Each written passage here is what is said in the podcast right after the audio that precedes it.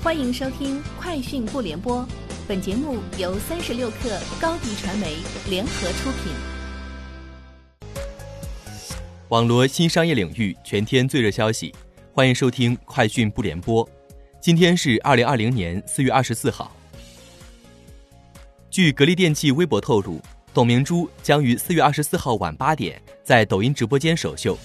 董明珠将亲自带逛格力科技展厅，亲自介绍展厅特色电器。值得一提的是，二十四号晚，罗永浩也将在抖音进行一场主题为“半价”的直播带货。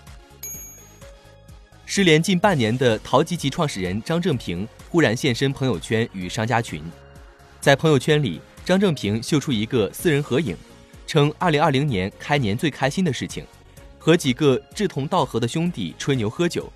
TJJ 的事情过去了，想发财的朋友展望未来。张正平最后一次公开露面是去年十月十五号时发布的道歉信。据公开信息显示，三月陶吉吉已正式提出破产申请，实际欠债超过十九亿，现有资产不足六千万。苏宁金融宣布，今年交易量已超一万亿元，同比增长三倍。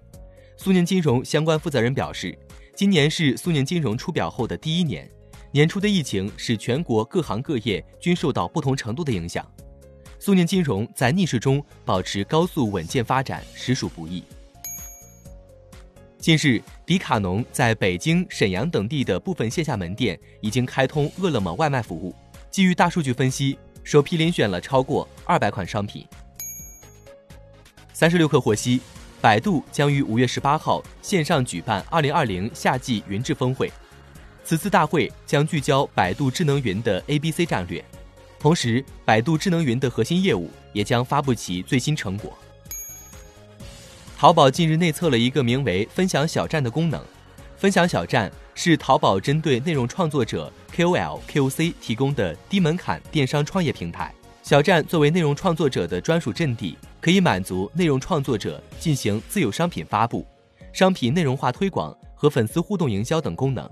目前，分享小站没有独立 App，而是内嵌至淘宝内。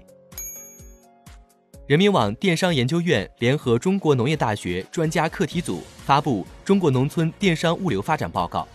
报告称，随着数字乡村建设、电子商务进农村综合示范和电商扶贫等工作深入推进，我国农村电商正保持迅猛发展劲头，农村网络零售增速不断加快，农村电商的发展。有效激发了农村电商物流需求。拼多多表示，为了加大支持农产品上行的力度，计划在今年将农货上行团队扩充至两千人，并联合物流生态合作伙伴，探索农产品上行专用电子面单。苹果 iPhone SE 二今日正式开售，搭载 A 十三仿生处理器和四点七英寸屏幕，售价三千二百九十九元起。该机的发货时间为一到两周。每人限购两部。以上就是今天节目的全部内容，下周见。欢迎添加小小客微信 xs 三六 kr 加入三十六课粉丝群。高迪传媒为广大企业提供新媒体短视频代运营服务，商务合作请关注微信公众号高迪传媒。